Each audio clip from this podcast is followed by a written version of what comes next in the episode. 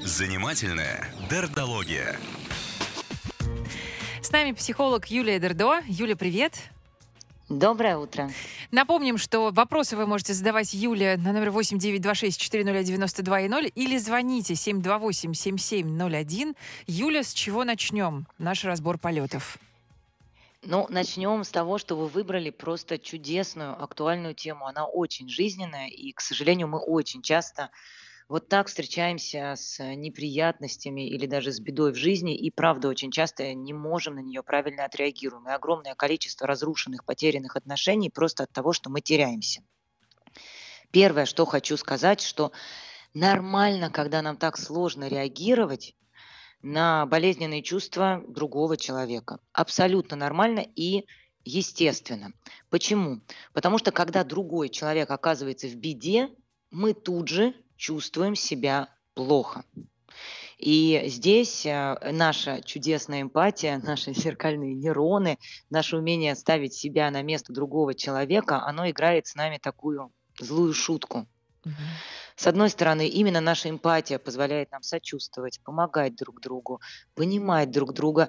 А с другой стороны, как только мы узнаем о разводе близкого человека, его болезни или какой-нибудь беде, мы тут же себя спрашиваем, а каково мне на этом месте? И ощущаем всю полноту беспомощности, страха, боли и ужаса. И сами оказываемся ровно в этой точке, и наши интеллектуальные способности, эмоциональные способности теряются. Если у нас такой беды не было, или мы такие устойчивые, то мы просто теряемся и ощущаем вот эту беспомощность, растерянность, я не знаю, как подойти или сказать. Да. А если с нами произошла похожая беда, да совсем еще недавно, мы можем провалиться прямо в огромную яму, в свои непрожитые чувства и и просто действительно настолько быть э, в переживаниях и растеряны, что не можем подойти к другому человеку. И нам важно понимать, что да, это происходит, и если я не могу подойти поддержать, если я не могу позвонить, если я растерян, то со мной все в порядке. А когда у нас звучало уже сегодня слово «предатель», как ты понимаешь, с утра? Я понимаю, потому что когда я в беде сам оказался, и мне никто не помог, то кроме как предатель в отношении других людей слов не находится. Поэтому я и объясняю, что происходит, потому что наша с вами, ну, основная помощь самостоятельная, это понимание того, что происходит. Вот в прошлый раз, помните, мы говорили про родителей, uh-huh. и многие писали спасибо или воспользовались, а все, что мы сделали, мы поняли, что с ними происходит. Вот теперь тоже важно понимать, что происходит с другими и что происходит со мной. Я надеюсь, что нам это даст очень много ключиков а, ну вот к тому, чтобы разрешить эту ситуацию. Ты же не можешь понять, если ты не был в похожей ситуации. Вот, поэтому нет, нам не надо обязательно быть в этой ситуации. Нам важно вот прямо сейчас понимать, что если у человека случилась беда, то нам с этим сложно, и это нормально. Дальше, что делает наш мозг? Наш мозг ставит себя на место того человека, и дальше мы пребываем в растерянности. Мы не понимаем, звонить ему, потому что, например, нам лучше бы, чтобы никто про эту неприятность не знал или никто не звонил. Или мы ощущаем полную беспомощность, потому что, а, как ты правильно прочитала чье-то сообщение и сказала о том, что ну я вот я предложил помощь, а мне сказали, да чем ты можешь помочь? Mm-hmm. Второе, мы понимаем, что мы ничем помочь не можем, а раз как бы мы ничего сделать не можем, ну что мы будем зря человека дергать? То есть да, мы ощущаем и страх, и тревогу, и беспомощность. Поэтому такая простая, но в то же время непростая рекомендация, если друг, близкий человек оказался в беде, и мы сами растеряны, не знаем, что сказать или что сделать, просто позвонить или подойти и сказать, а, что ты знаешь, вот я слышал или я знаю, я очень тебе сочувствую. Вот этих слов достаточно. Вот, пожалуйста, инструкция. Позвоните сказать, ты знаешь, я тебе очень сочувствую. Если что, я рядом. Этого достаточно. Ну вот видишь, нам писали, что звонит э, у человека горе, и он звонит 7 тысяч раз в день и все пересказывает, и уже нет сил совершенно у людей слушать. Вот, вот. А это уже немножечко вторая ситуация. Давайте тогда пока про первую. Значит, Да. первое, если такая беда произошла, то позвонить и сказать, что я тебе очень сочувствую. Если что, я рядом. Вторая ситуация, когда человеку плохо, и он постоянно и как бы долго а, пыт- ну, обращается за помощью, рассказывает, как ему плохо, и, ну, по сути, вываливает а, на тебя свои чувства, а уже сил помогать нету, то вот здесь есть вторая фраза о том, что ты знаешь, я очень тебе сочувствую, я так сильно тебе переживаю, так много беру это на себя, прости, пожалуйста, но сейчас вот я не могу это слышать, для меня это слишком. Э, Для меня это слишком, прости, я хочу быть рядом, я вижу, как тебе плохо, но вот прямо сейчас я не могу тебя дослушать или не могу помочь, я тоже очень переживаю. Такое, конечно. Ну, тяжело, наверное, сказать такие Третий вещи. вопрос. Всем Мгм. тем, кто разорвал отношения, кто не звонил несколько месяцев или потом слышал, что он предатель и не был рядом в нужный момент, тоже есть, ну, такая фраза, да, о том, что, ты знаешь, вот я 3 месяца тебе не звонил, я пропал. Честно говоря, меня совершенно выбила из ситуации новость о твоем горе. И я понимаю, что долго, но я был просто растерян. Я не знал, что тебе сказать. Прости меня, пожалуйста. По большому счету, вся моя рекомендация сводится к такой простой человеческой честности. Да? Первое– это позвонить и сказать, я переживаю за тебя. Не знаю, стоит ли быть рядом с тобой чаще или реже. Ну вот, имей в виду, я переживаю, если что, я рядом. Вторая ситуация– это сказать, ты знаешь, я очень тебе переживаю, но быть все время рядом не могу. А третье– это сказать о том, что я пропал не потому, что я к тебе плохо отношусь, а вот так надолго я растерялся.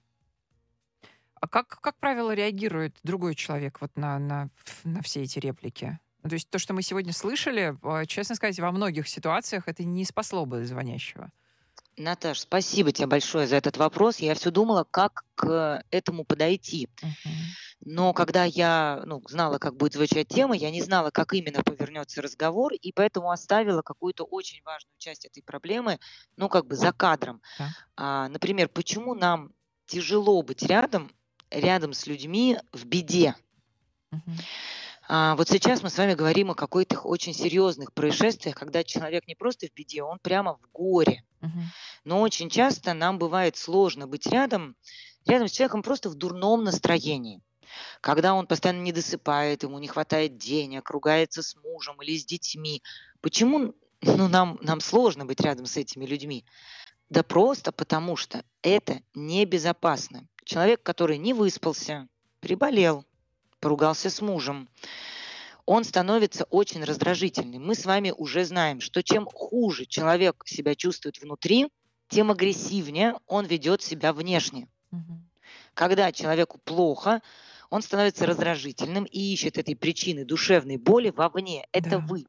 Вы меня обидели, вы не дали мне внимания, вы, не знаю что, общаетесь с моим мужем, а, вы меня тут не хвалите, вы меня мало благодарите, вы меня не любите. И очень легко нарваться на грубость человека, которому плохо. И мы все этот опыт уже получили. Да? Если животное не идет на какую-то полянку и активно ее избегает, значит, там уже точно покусали. Никто не будет просто так избегать зеленого пастбища. И мы на уровне этого животного считываем раздражительность человека, которому плохо, и стараемся держаться подальше. А, к чему я подвожу свою мысль? Что когда человек в большом горе или в большой беде, он бывает неадекватно злым. От большой боли, а, которую невозможно вырастить, а у него еще растет и уровень злости, потому что злость всегда реактивна и всегда приходит защитить боль. И очень часто такое бывает, когда там родственники переругались из-за болезни близкого и Да. пытаются выяснить, кто хуже о нем заботится, кто Совершенно больше верно. виноват. Мгм.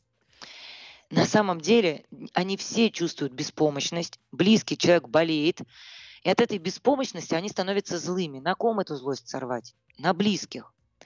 И поэтому, как я уже говорю, нам важно следить за собой, а не пытаться поменять другого. Если мы звоним кому-то и говорим, слушай, прости, пожалуйста, я месяц не объявлялась, я правда не знала, что мне сказать, а в ответ слышим, ты предательница, ты меня бросила в беде, как ты могла?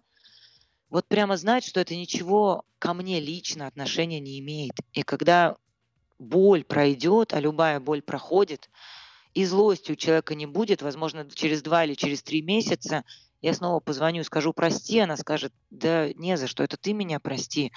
Сама была не в себе, тогда на тебя зря наорала. И вот такой разговор очень весьма вероятен. А когда человек в остром горе, да, а, он бывает очень злым.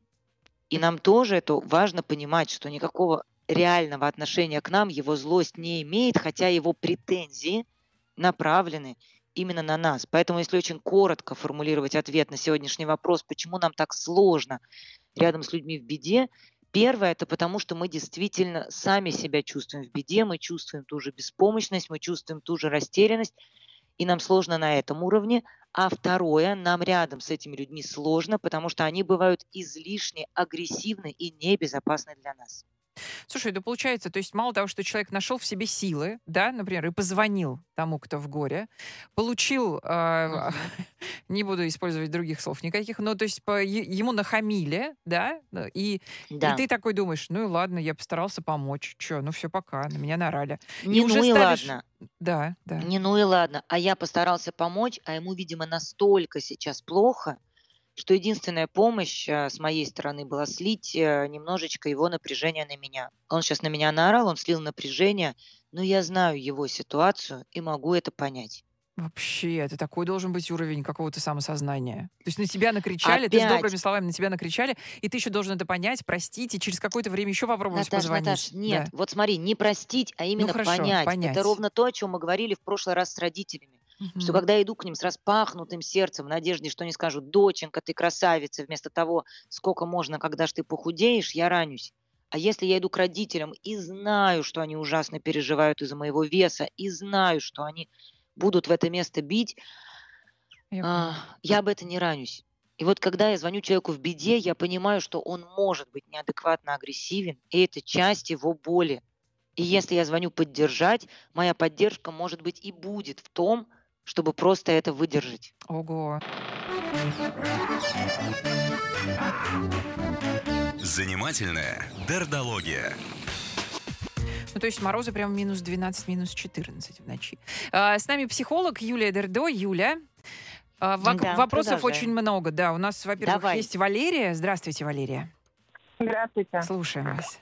Здравствуйте, Наталья. Здравствуйте, Юля. Всегда с удовольствием слушаю ваши передачи. Огромное вам спасибо за помощь, которую вы оказываете, дистанционно, так скажем.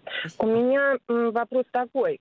Даже, скорее всего, не вопрос, а просто делюсь своими выводами. А, десять лет назад я была на той стороне, а, в которой произошло горе. А, и я вот э, столкнулась с чем? Так скажем, люди, которые всегда были частыми гостями в нашей семье, с удовольствием сидели за общим столом, а в одночасье все исчезли. И, соответственно, извините, вот столько лет прошло, как бы еще. Понимаю. Я пришла к выводу, uh-huh. что люди боятся заразиться чужой бедой. Uh-huh. И их дистанцирование, прерывание общения, отношений связано именно с этим. Они боятся общаться с человеком, у которого горе. Они, они ну, как сказать, как больной человек, который может эту заразу перенести на них. Они не вернулись То в вашу жизнь? эти люди? Нет, они не вернулись в мою жизнь. У меня умер муж, совершенно прекратилось общение с родственниками с той стороны мужа, причем не только со мной, но и с моими детьми, взрослыми на тот момент тоже, которые хотели общения. И у меня сложилось ощущение, что люди просто боятся заразиться. Понятно. Боятся вот это вот горе, так скажем, даже прикоснуться к нему рядом. Хотя никто на самом деле не грузил там звонками, рассказами, пережевываниями и так далее. Просто из моей жизни исчез целый пласт народу, который до этого очень активно принимал участие в нашей семейной жизни. Это вот мое личное, так скажем, видение, что люди боятся. Боятся перетянуть на себя вот эту вот беду, несчастье, горе и так далее. А не потому, что они боятся быть непонятыми или еще что-то. Mm-hmm. Просто эгоизм и страх за себя, за благополучие собственно. Это очень вот хороший хот... звонок, да, это очень хорошая хотелось, реплика. Хотелось бы понять, права я или нет. Угу. Спасибо вам огромное, Валерия. Спасибо. Эгоизм, Юля. Валерия, я хочу Да. сказать вам спасибо Мгм. за звонок, и я вижу, насколько вам сложно. И правда, до сих пор у вас эти чувства поднимаются, да, так захлестывают. И правда, вам очень больно, я хочу выразить вам свое сочувствие. А ваш вопрос, права ли я, он, на него ответ такой очень двойной. И первая часть ответа, да, вы абсолютно правы. И люди боятся. Люди боятся очень сильно. А вот вторая часть вопроса, что они боятся испортить свою жизнь, они боятся, словно мы прокаженные, они боятся...